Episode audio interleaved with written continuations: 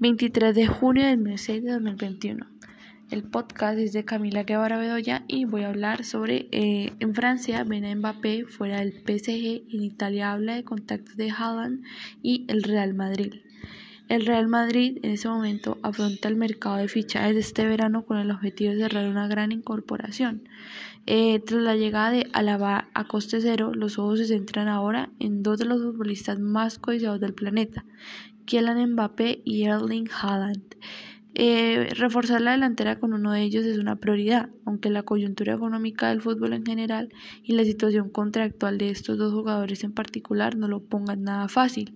Aún así, la intención del Real Madrid es sacar 160 millones en traspasos para hacer lo posible, eh, lo que por momentos parece un sueño irrealizable.